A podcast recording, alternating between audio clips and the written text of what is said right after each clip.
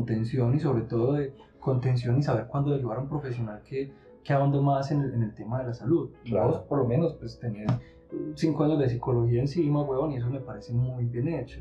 Sí, no, y yo también atiendo por psicoterapia. O sea, yo, yo sé lo que estoy haciendo con eso. O sea, si yo, si, yo sé que necesito abrir una puerta con esa persona, yo le digo dentro del coaching. Pero ya. entonces, ¿vos crees que, digamos, toda la gente que quiera dedicarse al coaching debería tener un, como un trasfondo eh, de- en psicología? No, no, no, yo no, no pienso eso, porque es que no todo el mundo va a querer estudiar psicología. Pues, Claro. Pero, Eh, pero digamos, ¿cómo hace entonces una persona que esté haciendo coaching y que se le presenta entonces una situación que se le está saliendo de las manos, como para poder identificarla y sobre todo tener la, la sensibilidad y la sensatez como para decir, bueno, espérate, esto se me está saliendo de las manos? una, o sea, yo, yo le diría, parce, haga un curso de intervención en crisis. Okay. Que eso pues por todos lados hay, en la gobernación de Antioquia eso está lleno de cursos de eso. Una intervención en crisis, un, un- coach debería tener un, un diploma pues de un curso de esos, Eh, haberlo estudiado bastante, porque es que pues sí, la- las personas dentro del coaching van a llorar, se van a tocar temas que son sensibles, pero pues no es la idea, pero, pero igual pasa, porque la gente cuando ya le coge a uno confianza, o sea, es como Claro, revuelve, es como claro. cuando un pana le llora a uno Sí. por, por algo que le pasó. Es, es por así decirlo, eh, de esa forma.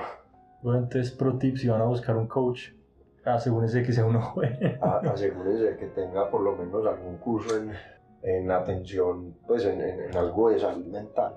Porque es que, eh, a pesar de que no es terapia eh, psicológica, terapia mental, de, algún, de alguna forma, sí se tocan ciertos temas que son que van con la, con la estructura, pues. Claro. Eh, entonces a mí me parece, la verdad es que es, los coaches de hoy en día simplemente se preocupan es porque la persona simplemente se dé cuenta de lo que le está pasando y ya, que fue lo que me pasó a mí en ese coaching coercitivo que me- al que me metí. Sí, parce, no, eso, yo salía ya vuelto una mierda, vuelto mierda, mierda, weón. Yo no sabía qué hacer con todo lo que me habían dado. Claro. Entonces, O sea, te sacaron las tripas y te las dejaron por fuera. Sí, literal. Es como esa metáfora, no sé si han visto el meme, que es un terapeuta y un paciente, el paciente con una cosita de pensamiento aquí, con un enredo, y puta, de lo que va saliendo una tira. El hilo que sale y el, el terapeuta la, la, la teje más coherente. Eso, exacto. Que es que el, el problema de los coaches es que al final, si no saben atender eso, generan es confusión. Y eso es peor para la persona, porque primero, pues, se va a cagar mentalmente y no va a cumplir los objetivos del coach. Bueno, bienvenidos al segundo capítulo de Sobre Coaching. Este... ¿A quién hablarte? Yo estoy, re, yo estoy ready para hacerlo de una vez. Listo, entonces. Bueno, espérate, para eh, no retomar, sino otra vez una presentación. Si no escucharon el episodio anterior, sería súper bueno que lo hicieran. Tratamos cosas de qué, qué es el coaching, cómo se diferencia de la psicoterapia. Sí. Y bueno, les presentamos a Sebastián, pero un poquito para hacerlo más rápido. Aquí está Sebastián Montoya, psicólogo, coach. ¿Qué más? Psicólogo, coach, eh, con énfasis en psicología clínica y, y ya. El psicojaco. El psicojaco. El psicojaco próximo a graduarse también de psicología de énfasis clínico en EAFIT. Y tenemos a Andrea Morea. No tan próximo grabador marico y me di cuenta que el ECAES lo hacen una vez al año y no me inscribí para este semestre. Entonces me va a tocar esperar Te gradúas en diciembre del Sí, próximo güey, año. Por imbécil. ¿Tienes el inglés? Sí. Bueno. Hay gente que se demora hasta dos años más por el inglés. Bueno, ya no me siento tan estúpido. Sí. Como les decíamos, les decíamos en el episodio anterior, este episodio se tratará de sexualidad, coaching y psicoterapia. Vamos a escuchar entonces un poco acerca de la concepción que tiene Sebastián Montoya, coach y psicólogo clínico, acerca de lo que es la sexualidad. Bueno, para mí la sexualidad radica mucho en algo que habla Freud y pues los psicoanalistas en general, que es el tema de la libido, ¿cierto? En la sociedad normalmente cuando uno escucha sexualidad, pues es, eh, se habla es como de sexualidad de, de relaciones, sexualidad de, mm, no sé, sí, de amorcito, pues de, de estar con el otro, eh, inclusive hasta pues de, de tener amistades, pero en, en general es como, como el tema de las relaciones, lo que se habla en la sociedad. Pero yo creo que es un poquito más extenso. O sea, la sexualidad se- yo la llamaría algo más como una energía que le permite a uno moverse. Una energía. Una energía.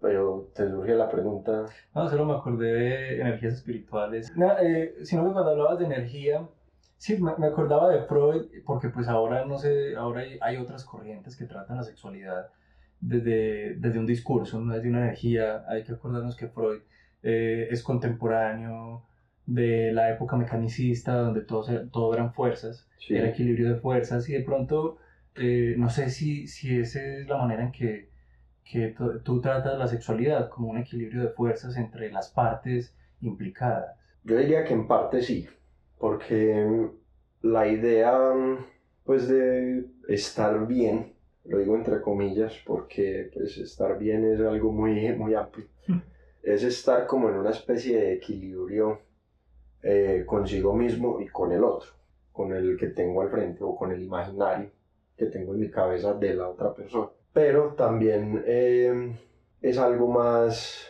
abstracto.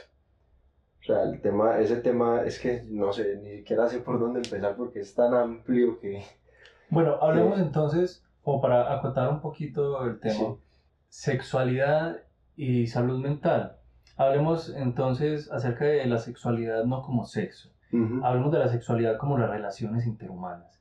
Porque, bueno, hay una frase muy perrateada de Freud precisamente, que es que la sexualidad es todo lo que nos rodea. Ay, sí, no, todo el mundo piensa Freud porque es sexo por allá, sexo por acá. Calle 13 le sacó una canción a Freud de que todo es sexo. Pero, pero hablando un poquito más serio y aterrizándolo a la tierra, eh, el concepto de sexualidad en Freud no aparecía como sexo, sino como las relaciones interhumanas. Ujú. Y, Sí. y, y él hablaba que dentro de las relaciones interhumanas, pues sí, había este roce que era erótico, no sexual en cuanto al coito, sino erótico porque cuando dos personas se relacionan, hay cierto cambio de energía, como bien lo decías ahorita, que suben el uno, bajan el otro, Ujú. y eso es lo que nos provee la, la, la interacción, ese, ese compartir esta, esta energía, esta libido, este deseo que hay por ser como en comunidad con la otra persona. Sí. Hablemos entonces, por ejemplo, de lo que podría ser desde el coach o desde la psicología, también lo puedes tocar porque pues obviamente sabemos aquí que eres coach y psicólogo. ¿Qué sería una relación sexual o más bien una relación eh, con el otro tóxica y saludable? Lo que mm, yo considero desde mi experticia que es una relación tóxica son relaciones en las que yo propiamente no me siento a gusto. Es decir, hay cosas que empiezan a desgastar, ¿cierto? Cosas del otro que empiezan a desgastar. Pero eso parte desde, desde mi propia estructura mental, ¿cierto? O sea, yo tengo ciertos gustos, tengo ciertos disgustos. Cuando a mí no me gusta algo y no soy capaz como de sacarlo y de verbalizarlo de manera coherente con lo que yo estoy deseando, por lo general ocurre que mm, nos guardamos esas cosas y simplemente no las aguantamos. Hay que hablar del aguante, de aguantarse al otro. Hay parejas que son capaces de vivir eh, 30 años aguantándose las cosas. Eh, por ahí uno en, no sé, en algunos matrimonios eh, o con algunas amistades uno ve que no, es que yo me lo aguanto. Yo me le aguanto ciertas cositas. Yo siempre me he hecho la pregunta de, pues, ¿por qué tenés que aguantar? O sea, O sea que la, la toxicidad, tú nos traes acá que la toxicidad viene desde este aguantar y, y de nuevo me acordaba pues de, de, de lo de Freud que hablaba de las energías y, y sobre todo de las fuerzas que pues eh, Freud se basa en las fuerzas, en las pulsiones, que es esta fuerza que sale de nosotros hacia el otro y que también la recibimos. De pronto esto de la relación tóxica tiene algo que ver con que ese aguante es porque venimos acumulando lo que el otro nos da y eso que el otro nos da no, no va en consonancia con nosotros. Ujú. Y al no ir en consonancia, pues precisamente se, se acumula y, y- y es como una bomba atómica que en cualquier momento explota y, y- y le hace daño a todo el mundo, a la persona que se venía aguantando, al, al otro que está al lado mío y que me ha acompañado para bien o para mal, y también a las relaciones que están alrededor, porque claro, después vienen los amigos Y claro, los buenos amigos que siempre soportan, Ujú. no aguantan, sino que soportan a, a, a quien viene con esta queja. Pero marica, eso también se vuelve cansón, es como ahí, nada, analízate. No. Comparto mucho ese, ese punto de vista, ¿sabes? Pero lo, lo baso mucho en el tema de la economía Ujú. eh, como mental, ¿cierto? Ujú. La economía de la energía mental. Eh, hace poquito pues estaba dando una conferencia precisamente de eso, en la que yo le decía a los trabajadores de una empresa que es que eh, uno muchas veces al trabajo llega con todo eso que carga de la casa, que carga de los amigos, que carga de la pareja y cuando llega al trabajo a recibir un poco más eh, de presión, estrés, eh, órdenes de un jefe que no le gusta, eh, cumplir objetivos en cierto tiempo y cosas así, entonces la persona como que ya llega a un punto en el que empieza a disonar inclusive consigo mismo. No sé si les ha pasado durante el trabajo que uno simplemente se desconecta y empieza a pensar en otra cosa, además de lo que tiene que hacer. Eso es a lo Todo que- el día.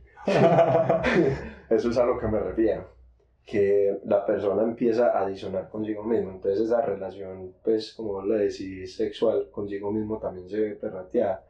Digamos que las, las relaciones van hacia afuera y hacia adentro también. Y, ¿Sabes? sí, da- em, sino que me hiciste acordar, eh, hace muchos años fuimos a, fui con mi, mi papá a ver un carro y estábamos conversando con los vendedores porque son unos parceros, eran unos parceros pues y nos contaba uno de los vendedores, no, imagínate que en estos días, ah, porque estábamos hablando de la prudencia en la calle, ujú, que tiene que ver con, pues cuando se va manejando una moto, un carro, lo que sea, y que también tiene que ver con la prudencia, por ejemplo, en el trabajo o en la vida amorosa, que es, es la prudencia de dejar los problemas en la casa, porque los que son de la casa, en la casa, porque venía, eh, este vendedor nos contaba que él venía en su, en su moto y que estaba en un semáforo, porque claro, el semáforo estaba en rojo, el paró en el semáforo normal, siempre respetan los semáforos, no se pasen los semáforos en rojo, en rojo, por favor, y que de repente sintió un crash desde atrás y, y se bajó el man de la moto que venía atrás y este vendedor nos dijo como pues en vez de enojarme simplemente lo escuché le dije ¿y qué pasó? y nos contaba que el man se regó y que a fin de cuentas dijo no es que tengo demasiados problemas en mi casa y mientras manejaba venía pensando en todos esos problemas y él lo único que le dijo fue mira no pasó a mayores no pasa nada eh, yo arreglo la moto lo que sea pero le dio un consejo que es muy básico, pero que de pronto nos puede servir a todos y es los problemas de la casa, cuando va- vaya a manejar, déjelos en la casa, resuélvalos en la casa. No tanto en la casa, pues para eso estamos nosotros, los coaches, los terapeutas, los psicoanalistas. Vaya y resuélvanlo en un espacio seguro, pero déjelos en la casa. Porque ahorita decías que en el trabajo, que también sucede en el amor, viene uno con problemas cargados de otros lugares.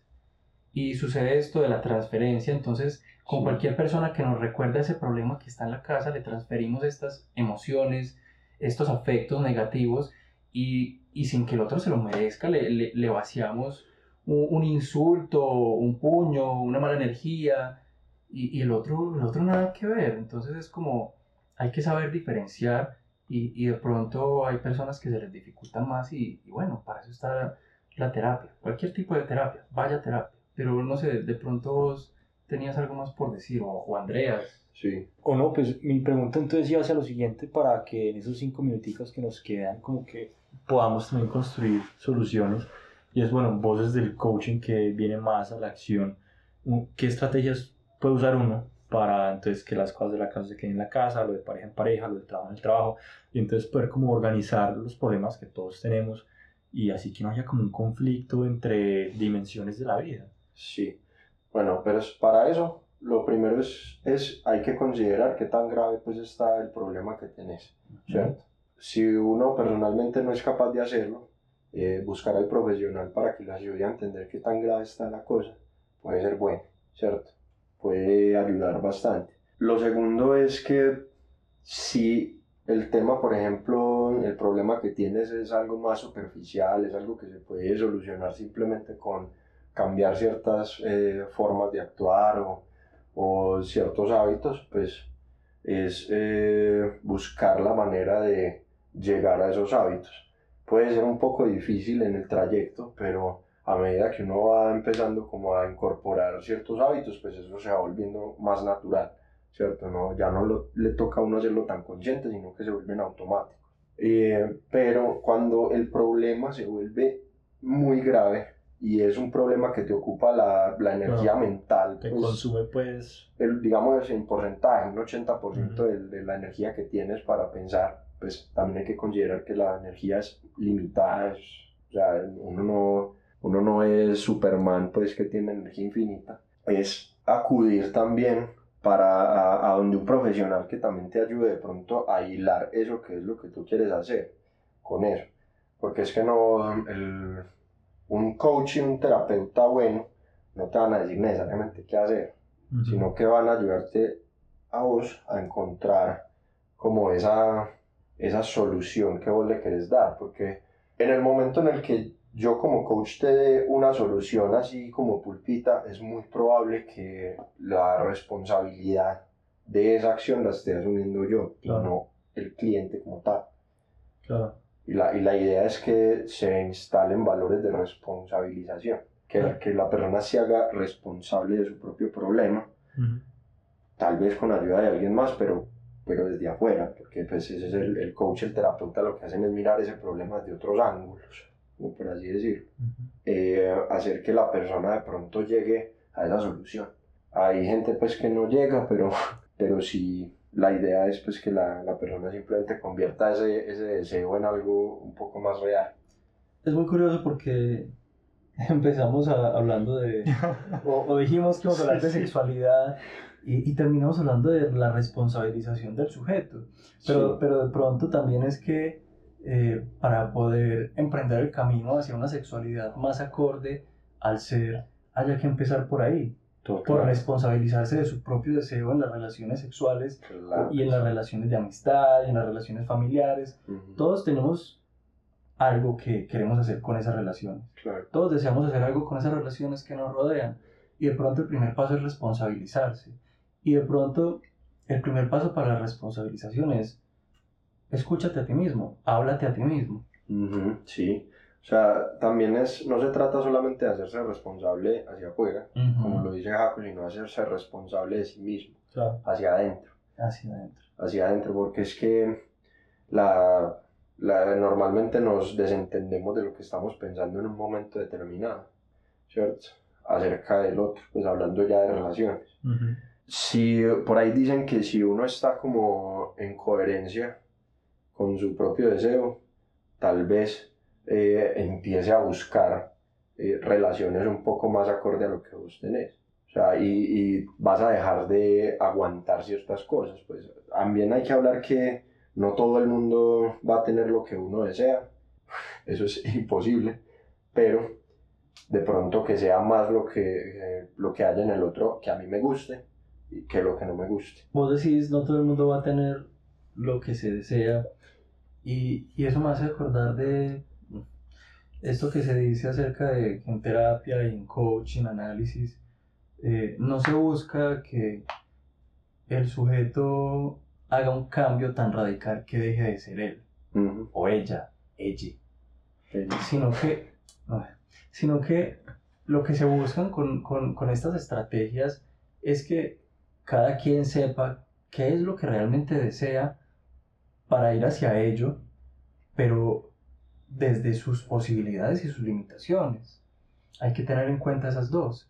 Cada sujeto tiene un, como lo decías ahorita, la energía no es infinita y no somos Superman y cada uno tiene un límite de acción que tiene que ver con las capacidades propias de cada uno. ujú. Y eso es a lo que apuntamos, precisamente, a que podamos ayudarle al otro a descubrir cuáles son sus capacidades, pero también cuáles son sus limitaciones y poder estar en una posición que le convenga, pero que también sea capaz de soportar, no de aguantar, sino de soportar. Sí. Pero la diferencia entonces sería cuál?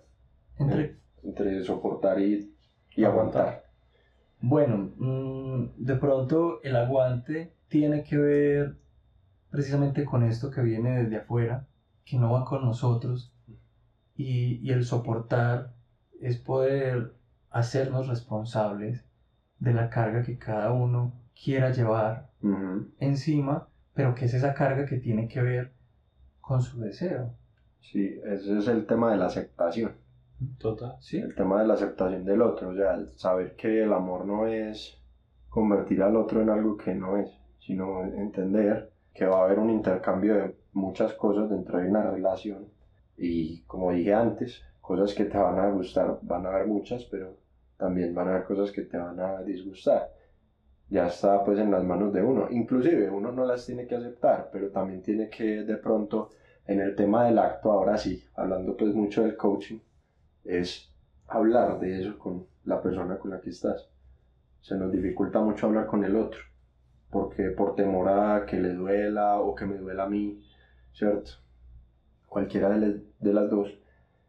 Es, eh, sí, si no lo acepto, porque no lo acepto, y pues no lo tiene que, sí, es que uno no lo tiene que entender como tal, pero, pero sí se puede conversar de una manera pues como más, eh, ¿cómo se dice? Como más suave, más Aguadita. más aguaditas y que se encuentre un punto medio en ese, en ese intercambio que se está haciendo.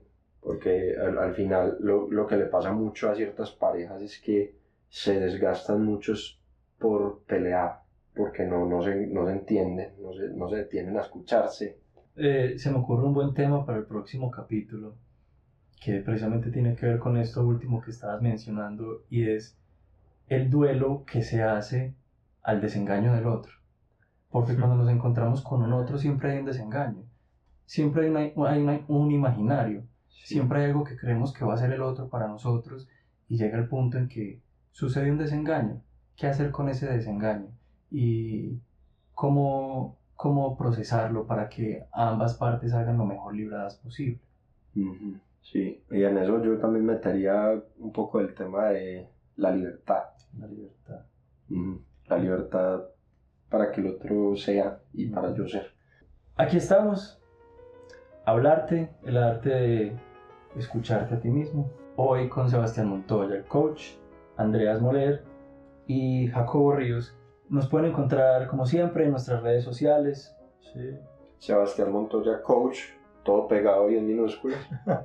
Andreas Moller B, todo pegado y en minúsculas. Y el psicojaco. Así lo encuentro.